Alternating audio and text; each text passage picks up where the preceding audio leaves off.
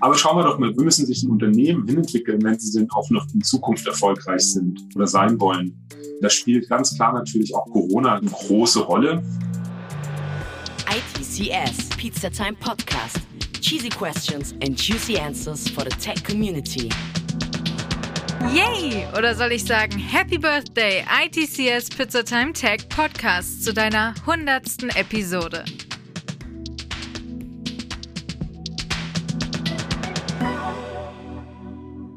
Und damit hi und willkommen zur ersten dreistelligen Episode des ITCS Pizza Time Tech Podcasts.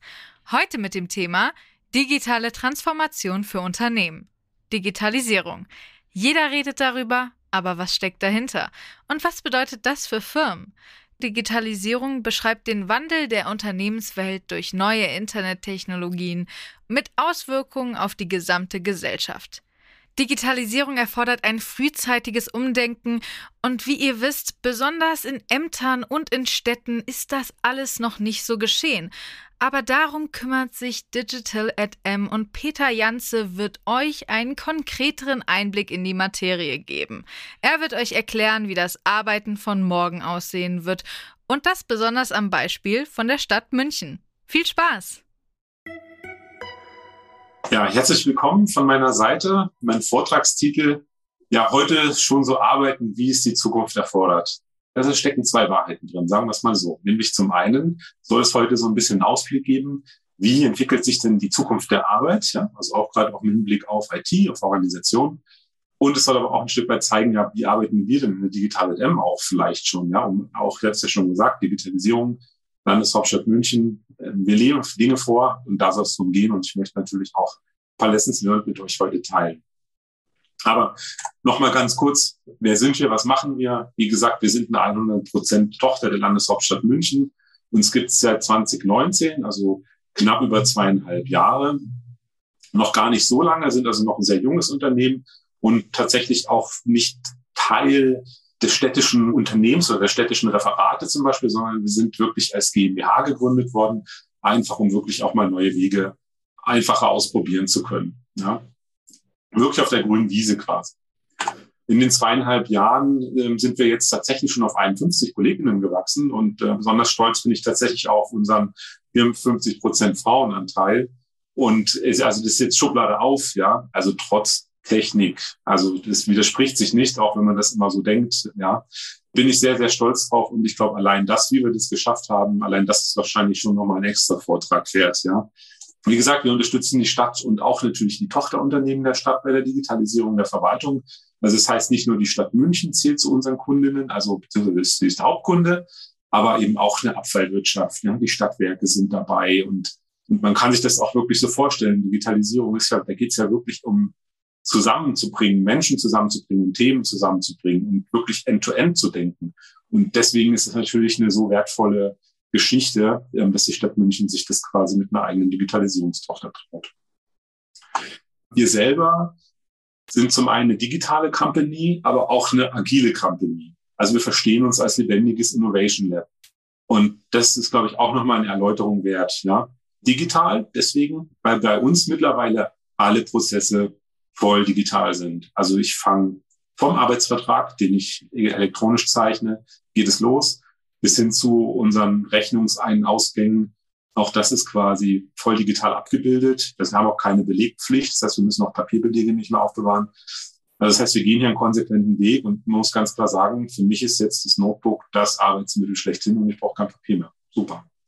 Agil auch deswegen, weil das gesamte neue also wie sich Unternehmen gerade verändern müssen, also in Agilität hineinzugehen. Das bedingt eine neue Organisation und auch eine neue Unternehmenskultur. Auch das wollen wir vorleben.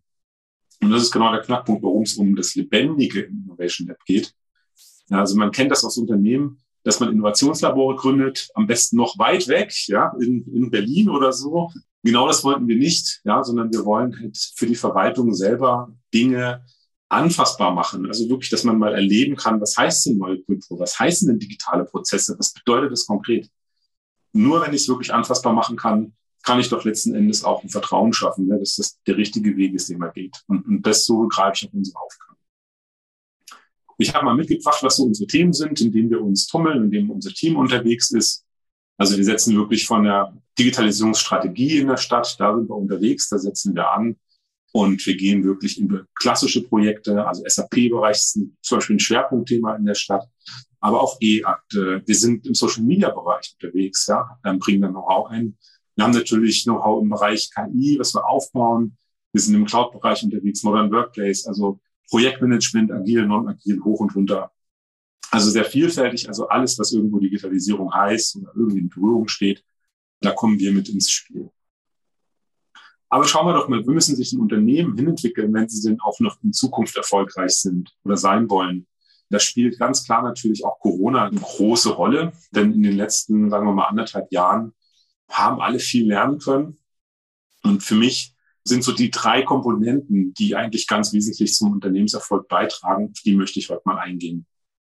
Ganz wichtig Nummer eins, Flexibilität von Ort und Zeit. Das gab es auch alles schon vor Corona. Aber jetzt quasi auch aktuell merkt man, wie sich das noch grundlegend weiterentwickelt. Also es das heißt eigentlich, über neue Office-Konzepte muss man nachdenken. Und das geht aber natürlich auch noch viel weiter über die Office-Konzepte hinaus, sondern theoretisch muss man auch darüber nachdenken, naja, Remote-Arbeit ist schon sehr stark, aber wie wäre es denn, Remote-First-Ansatz vielleicht sogar ranzugehen? Also das einfach als Ziel zu haben oder als ja, mögliches Ziel zu entwickeln um beispielsweise auch Dinge wie Arbeiten im Ausland heraus möglich zu machen. Ja, und dann sieht man, klassische Büroflächen werden einfach so verschwinden oder es werden einfach neue Aufgaben auf diese Büroflächen. Also wird sich einfach neu entstehen ein Stück weit.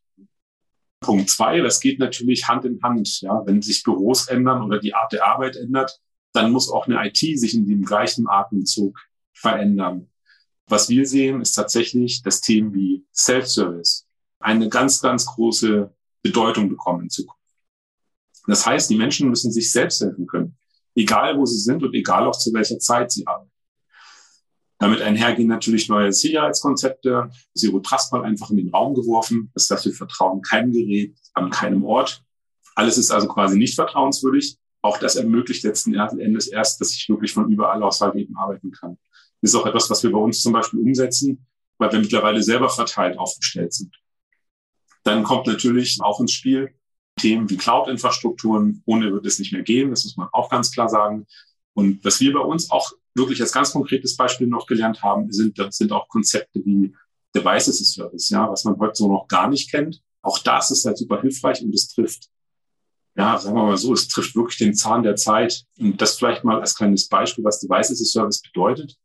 Also es bedeutet auch, dass sich im Team jeder selber um seine eigene Arbeitsausstattung kümmern kann. Also vielleicht als Beispiel, wie unser Onboarding aussieht. Ja, bei uns bekommt ein Mitarbeiter, eine Mitarbeiterin im Vorfeld einen Zugang zu einem Bestellportal und in dem Bestellportal hat sie dann die Möglichkeit, zum Beispiel sich Hardware selber auszusuchen, also so ein bisschen wie bei Amazon. Ja, also es gibt da verschiedenste Geräte zur Auswahl. Bei uns sind das Mac, Windows-Geräte, iOS, Android-Handys. Man stellt sich was zusammen, bekommt es nach Hause geliefert und der Clou dabei ist, dass die Geräte halt auch schon gemanagt ankommen.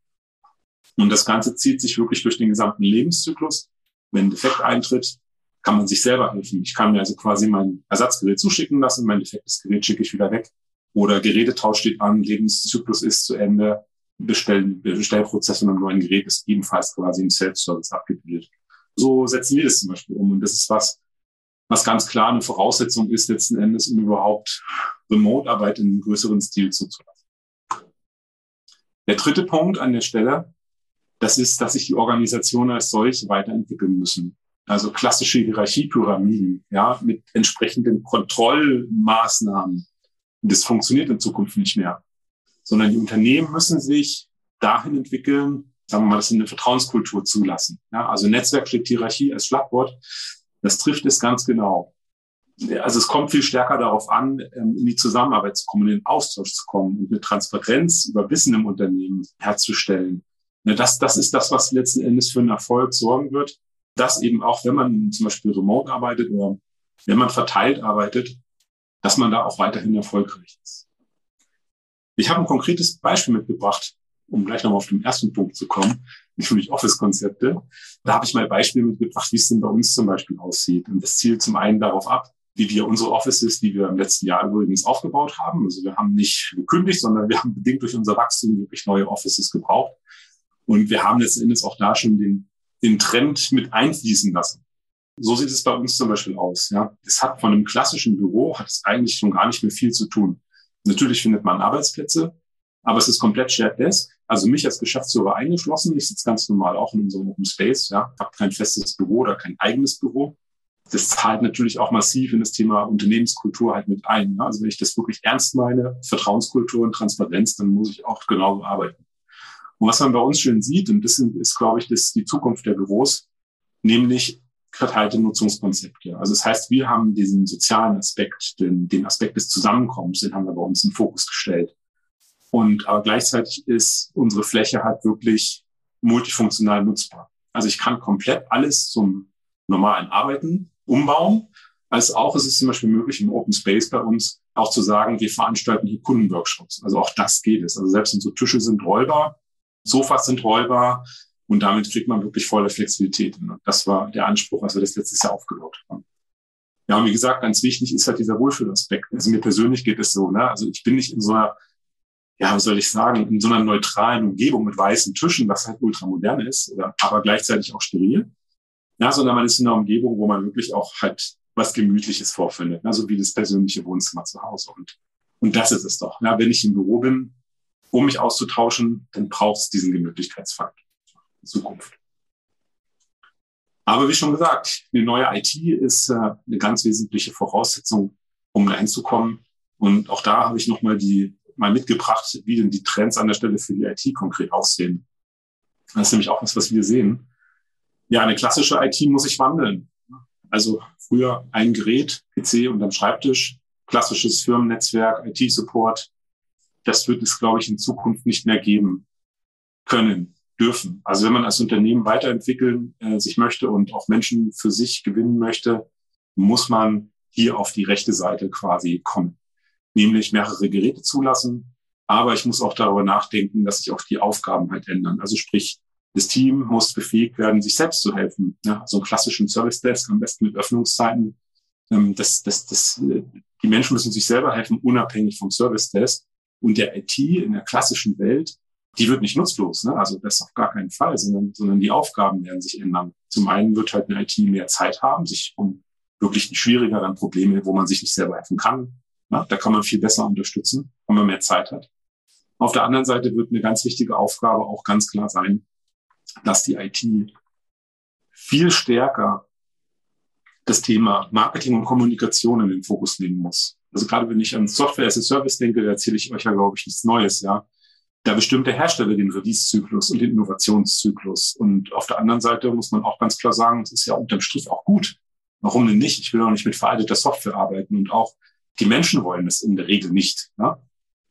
Aber damit kommt es natürlich darauf hin, dass die IT halt viel stärker die Aufgabe hat, die Menschen mitzunehmen, auf neue Softwarestände, einfach Schulung rauszubringen, Marketing auch für Neuigkeiten zu machen. Und das ist die neue Aufgabe. Ne? Und nicht mehr zu sagen, ja, weil die Menschen irgendwie, ja, ich weiß nicht, wer es kennt, ja. Bestes Beispiel halt wirklich so Office-Versionssprünge, ja, von Office 2013 auf Office 2016 was dann mit Schulungsmaßnahmen begleitet wird, weil man es den Menschen nicht zutraut, mit einem neuen Office-Produkt umzugehen. So, das kenne ich tatsächlich alles noch, ja. Da ich mir, nein, das, das kann es nicht sein. Also da müssen wir schneller und besser werden. Das ist aber wirklich moderne IT. Wenn man Cloud hinten dran hat, sind auch die Versionssprünge ja gar nicht mehr groß und die Innovation kommt viel feingliedriger und viel schneller. Und das macht auch das Adaptieren im Team auf neue Technologie viel einfacher. Und das muss eine IT künftig unterstützen. Aber ich will gar nicht so lange drum rumreden. Wie gesagt, die Themen sind, glaube ich, alle wirklich vertiefbar, ähm, sondern ich möchte noch auf die Lessons kommen. Was haben wir gelernt? in unseren zweieinhalb Jahren, die es uns gibt. Learning Nummer eins, liebt, was ihr tut. Ganz, ganz essentiell. Das zahlt in so viele Dinge ein. Wenn ihr Menschen im Team habt, die lieben, was sie tun, dann ist es letzten Endes nichts anderes als der Weg in eine neue Unternehmenskultur. Bei Menschen, die intrinsisch motiviert sind, weil sie halt dem nachgehen, was sie möchten, denen muss ich nicht über die Schulter gucken, was sie tun oder Aufgaben drüber werfen, sondern die tun ihre Arbeit, weil sie sie lieben, ja, weil sie sie mögen. Das funktioniert. Und das funktioniert dann übrigens auch von jedem Ort aus ne? und auch zu jeder Zeit. Ganz wichtiger Punkt zwei, er sagt sich auch ganz leicht, ja, rekrutiert Menschen, die besser sind als ihr selbst.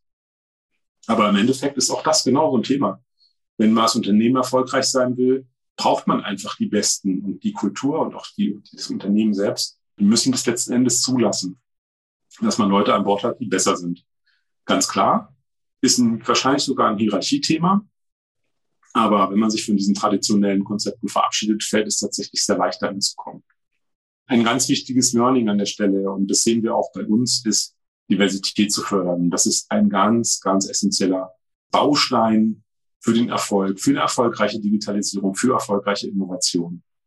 Und damit meine ich tatsächlich auch nicht nur Geschlechterdiversität, sondern ich meine es auch von unterschiedlichen Bildungshintergründen, von unterschiedlichen von Altersstrukturen. Ja, also vielleicht auch da nochmal, was wie wir im Team aufgestellt sind. Also bei uns im Team hat zum Beispiel nicht jeder studiert, aber jeder ist mit Leidenschaft dabei. Das Studium ist keine Voraussetzung. Und auf der anderen Seite, wir haben Leute dabei, die sind Anfang 20. Wir haben aber auch jemanden dabei, der ist eigentlich schon in Rente und der darf bei uns genauso mitmachen, weil er Spaß halt in seiner Arbeit hat. Und der macht den Job sehr, sehr gut. So. Und das ist etwas auch, das muss, unter, müssen Unternehmen zulassen. Ja, also, dass man halt eben wirklich nicht nur seinen Einstellungsprozess streamlined und ganz klar einen Kriterienkatalog abhakt, sondern wirklich über den Tellerrand schauen und Menschen an Bord zu nehmen und herauszuarbeiten, wer hat denn Lust auf seinen Job. Das ist eigentlich, glaube ich, das ganz Essentielle. Und dann natürlich das zusammenzubringen mit den Aufgaben, die man als Unternehmen hat, bei den Kunden. Für mich Nummer vier ist auch ein ganz spannendes Learning. Vermeidet Business Theater. Spannender Tipp, dann kann ich auch, ähm, das ist auch etwas, was wir bei uns im Team immer pflegen. Nämlich, wir haben zwei Fragen, die wir eigentlich immer stellen, wenn wir intern über Prozesse oder über KPIs reden wollen. Dann gibt es immer zwei Fragen, die müssen wir erstmal beantworten. Nämlich, welchen Nutzen stiftet dieser Prozess dem Kunden? Oder wie trägt der Prozess zur Wertschöpfung bei? Also das sind die essentiellen Fragen. Wenn ich diese beiden Fragen nicht beantworten kann, dann spiele ich potenziell Business-Theater und beschäftige mich nicht mit dem Markt und mit dem Kunden und verliere den Kundenfokus, sondern beschäftige mich mit mich selbst. Und äh, ja, wie gesagt, das wollen wir bei uns vermeiden. Deswegen sind diese zwei ganz essentielle Erfolgsfragen, ja, die es auch verhindern, dass man irgendwie anfängt, KPI-gesteuertes Unternehmen zu führen. Das wollen wir nicht, ne? sondern wir wollen einen Kundenfokus haben, den Markt ins Unternehmen lassen. Das ist ganz, ganz essentiell. Wenn man das hat, ne, Nummer fünf, einen Kundenfokus, kommt man automatisch auch auf das Thema sinnstiftende Arbeit. Die Menschen im Team, die merken das natürlich, dass man sich nicht hier mit sich selbst beschäftigt oder irgendwelche KPIs bedient, sondern die merken, okay, das ist, das, das hat Sinn, was ich hier tue. Und das ist doch letzten Endes, darum geht es, ja. Hat auch eine Verwaltung essentieller denn je. Hier kann man ja sogar was machen, was man für die BürgerInnen selbst draußen ankommt. Also das heißt, wenn man in München wohnt zum Beispiel, dann kann man hier an Themen arbeiten, ja, mit denen man selber in Berührung kommt. Und ähm, was Besseres gibt es doch gar nicht. Learning Nummer sechs, Netzwerk und Agilität stimmt Hierarchie. Hatten wir ja auch schon mal ganz grob, ist tatsächlich auch eine ganz, ganz wichtige Voraussetzung, um überhaupt eine neue Unternehmenskultur zu etablieren. Und dazu ja, geht Hand in Hand auch mit dem nächsten Learning, nämlich Learning Nummer sieben, schafft Transparenz und sucht Gespräche. Nur so funktioniert es. Also das heißt, wir bei uns im Unternehmen, wir pflegen tatsächlich eine Transparenz. Das heißt, jeder kennt halt auch unsere Geschäftszahlen und jeder weiß, wo wir mit dem Unternehmen stehen. Und das sorgt dafür, dass jeder ein Verständnis hat, kann ich dem Kunden da irgendwo entgegenkommen oder, oder geht's gerade nicht. Ja, Das sind ja alles keine geheimnisvollen Informationen und jeder ist alt genug um das, und erwachsen genug, um auch Dinge selber einschätzen zu können. Und äh, ja, so versuchen wir letzten Endes halt es eben auch zu leben man merkt dann auch relativ schnell, wie viel Hierarchie man in einem Alltag eigentlich wirklich braucht, wenn es um Probleme geht, die man eigentlich lösen möchte. Ganz wichtiges Learning Nummer acht, bietet einen modernen Arbeitsplatz. Ja, es sollte selbstverständlich sein, ist es noch nicht. Ja, für uns aber tatsächlich, naja, wenn man ein Unternehmen auf der grünen Wiese aufbaut, ist es natürlich eine ganz essentielle Voraussetzung, dass man nicht mal mit einer klassischen IT-Welt anfangen, sondern dass wir idealerweise eine Vielfalt einfach anbieten können, damit jeder aber uns mit den Tools und mit der Plattform arbeiten kann, der einfach effizient und am besten unterwegs und dem Kunden am besten helfen kann. Wie gesagt, muss man tatsächlich als Unternehmen schaffen. Das sollte eigentlich das Ziel sein, ähm, wo eine IT halt hinarbeiten muss. Letztes Learning, und das ist eigentlich auch mit das Beste und das Schönste, Erfolge feiern.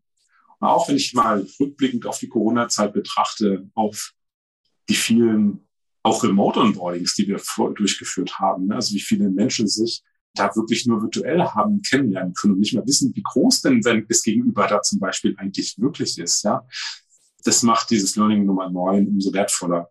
wirklich Erfolge zu feiern, auch sich persönlich auszutauschen, zusammenzukommen, ist ein ganz essentieller Punkt. Und äh, damit möchte ich tatsächlich auch die Keynote beschließen und ich hoffe, dass es heute an dem Tag auch tatsächlich noch ein bisschen Feiermöglichkeiten gibt. Aber die, ist ja tatsächlich auch schon sogar so vorgesehen auf der Agenda. Und insofern ist das, glaube ich, eine sehr, sehr gute Überleitung zum nächsten Punkt. Danke an Peter Janze für den Vortrag. Ohne Digitalisierung wären wir alle aufgeschmissen. Das ist Fakt. Fakt ist auch, dass wir uns nächste Woche hören, wenn es wieder heißt ITCS Pizza Time Tech Podcast. Gleicher Tag, gleiche Uhrzeit. Eben the same procedure as every Sunday. Ich gehe jetzt die Digitalisierung voll ausnutzen, indem ich in die virtuelle Welt abtauche. See you next week. Bye. ITCS Pizza Time Podcast.